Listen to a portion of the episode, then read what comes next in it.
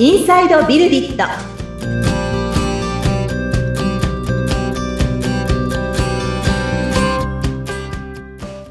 こんにちは株式会社ビルディットの富田ですアシスタントの菅千奈美です。富田さんよろしくお願いいたします。はいよろしくお願いしますさあ、前回の続きということになるかと思うんですけれども、そうですね前回お話ししてきたことがその、まあ、地域との接点をはい。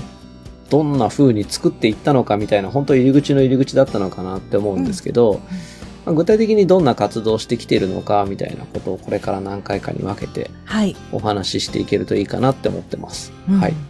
まずあのーその地域との最初のつながりとかね、うんつながりの作り方、広が、広げ方みたいなことうんを、ちょっと前回お話しいただけるようなお話もあったんですけど、そはいはい。のあたりは聞かせてもらえますか？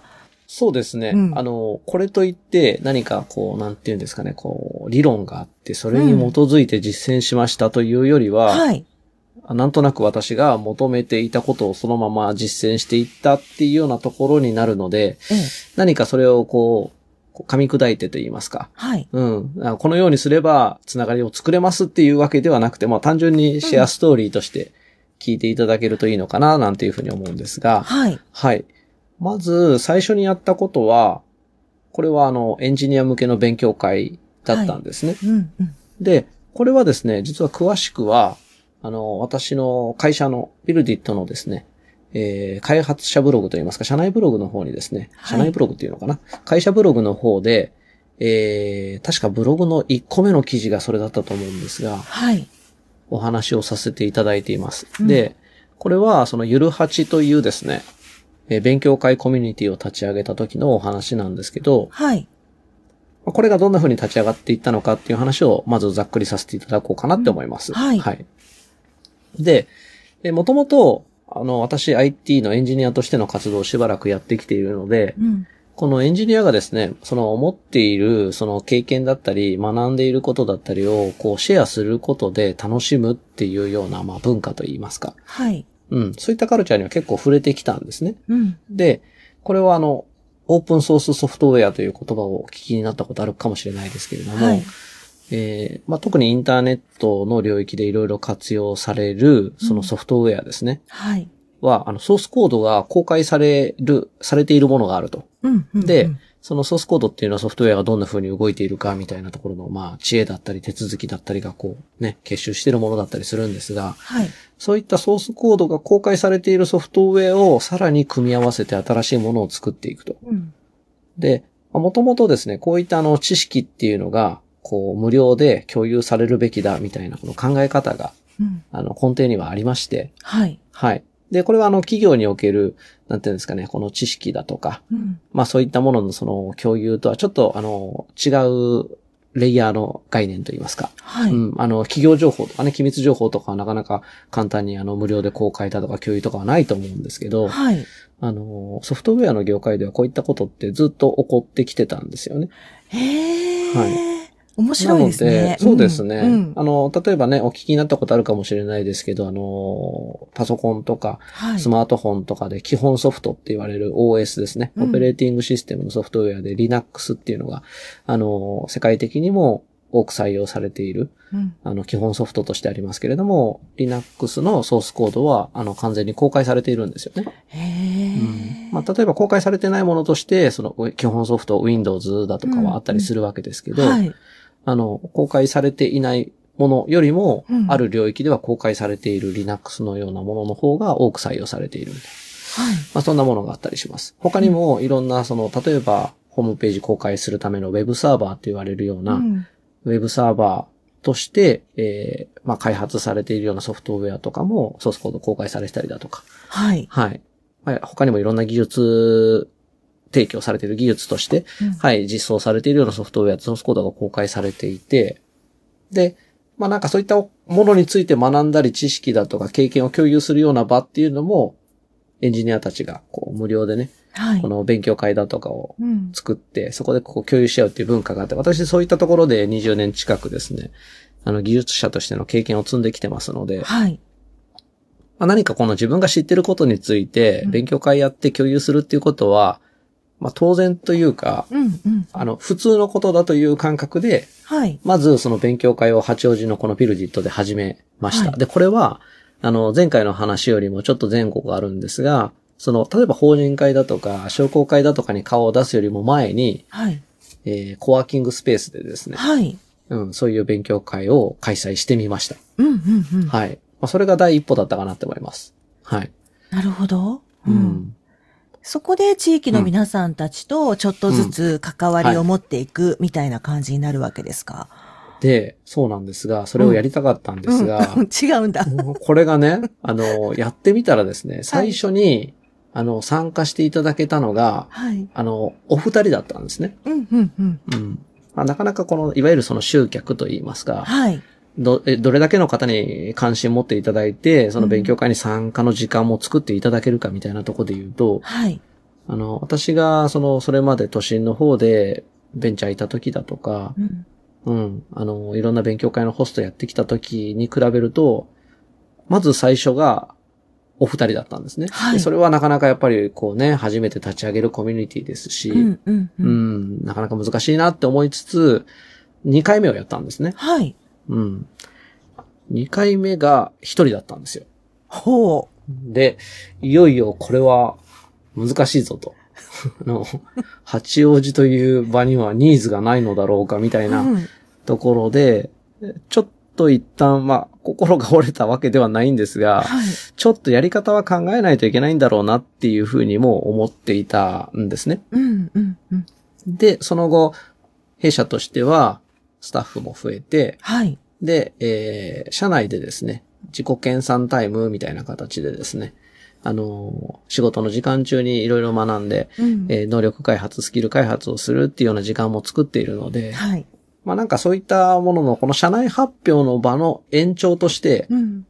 その勉強会をやることにすれば、私がその時に気づいていたのは、あの、勉強会ってその何人来てくれるかはわかんないから、うん。その集めることを目的と言いますか、はい。うん。まあそれにしてしまってですね、そのために面白いことをやろうとか、はい。いい企画を持ち込もうみたいな、この企画コストというんですかね。うんうんうん。うん。企画にエネルギーを使う、集客を頑張るみたいなところって、なんかそのためにやらないといけないっていうのが自分にとって負担だったんだなっていうようなうんうん。気づきもあり、はい。であれば、あの、社内でやってる、うん。その自己研鑽タイムですか？はい。の中でやっていることを、まあ社内でも共有し合うんですけど、うん。それをちょっと延長的に、まあセミパブリックと言いますか、はい。他の人も来ていいですよみたいな感じで勉強会をやることにすれば、うん。あの、毎月やることなので、はい。あの、開催コストといいますか、はい。企画に使うエネルギーだとか、うんうん。まあ、気づ、気遣いがないわけじゃないんですけど、ただ、はいなんて言うんですかね、その、いっぱい来てもらいたいからやるっていうものではなくて、あくまで、まあ、あの、私たちが社内でやってることを、まあ、そのままやるんだっていうような形にすればやりやすいだろうっていう形で立ち上げていったのが、そのゆるはちっていうコミュニティで、はい。でこれは、やっぱりその最初はそんなに多くの方はいらっしゃらなかったんですが、ええ。あの、毎月やっていくうちに、はい。ちょっとずつ、そのコミュニティのサイズっていうのは増えていきまして、おー。うん。あの、毎回来ていただけるという方が決まっていらっしゃるわけではないんですがう、ん。うん。あの、その、なんていうんですかね、コミュニティって言ってるのは、そこに一度でも参加したことがある方が、はい。メンバーとして参加するっていう形で言うと、もう200名すごい。弱の方がですね、うんあの、これまで数十回と、はい。あの、毎月やっていく中でご縁をいただけるようになり、はい。で、まあそこでイベントの告知を出すと、まあ大体10名前後ぐらいは集まっていただけるような、うん。そんな形になっていったんですよね。はい。まあ、なので、これは、その、先ほどと言いますか、えー前回お話ししてた、その、地域活動、まあ言ってみれば商工会だとか法人会の活動とはまた違うかもしれないんですけど、うん。この活動を続けていくことで、えーそういったコミュニティを形成できたし、はい。まあ、その時の私のこの気づきっていうのは、まあ、なんて言うんですかね、その、集めようと思ってうん頑張って、うん。企画一生懸命やるというよりはうん、やっぱり日頃の活動に、はい。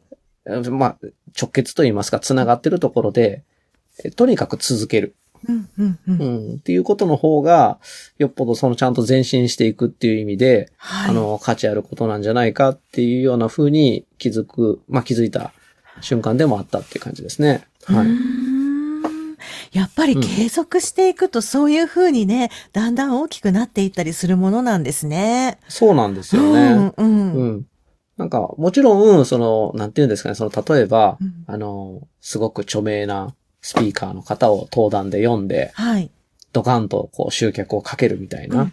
やり方もあると思うんですけれども、あの、まあ私その先ほどからコミュニティという言い方をしてるんですけど、はいコミュニティってちょっと言い方を変えると居場所というか、うん、うん、うん。場だったりすると思うんですが、はい。あの、一時の有名スピーカーが集まって開催される大きなセミナー、講演会って、まあ、その場はショットでね、その瞬間は学びの場になるかもしれないですけど、うん。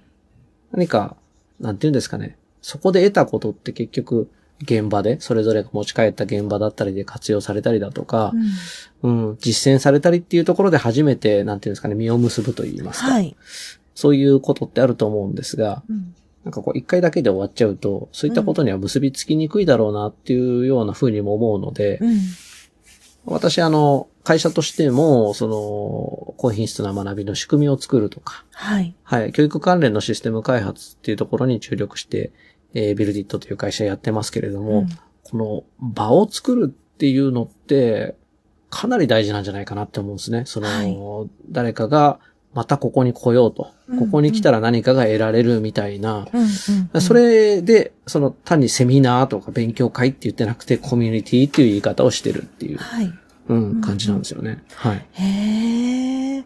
なんかいいですね。その志が、なんか、すごく惹かれるというか。うん。多分、私がそれを求めてたっていうのはあると思います。